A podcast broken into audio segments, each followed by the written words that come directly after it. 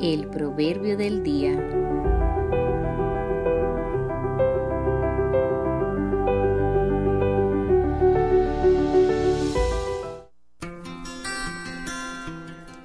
Demos bien por mal.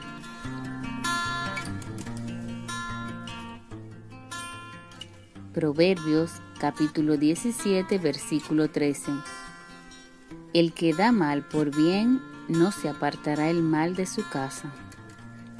Muchas veces se constituye un reto, pero es lo que al Señor agrada y nos hace ser hijos de Dios, amar.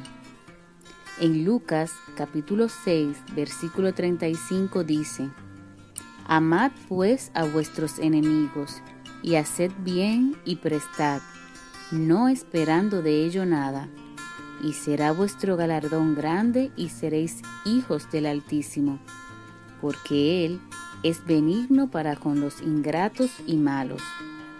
En Lucas capítulo 6 versículo 27 dice, Pero a vosotros los que oís os digo, amad a vuestros enemigos, haced bien a los que os aborrecen.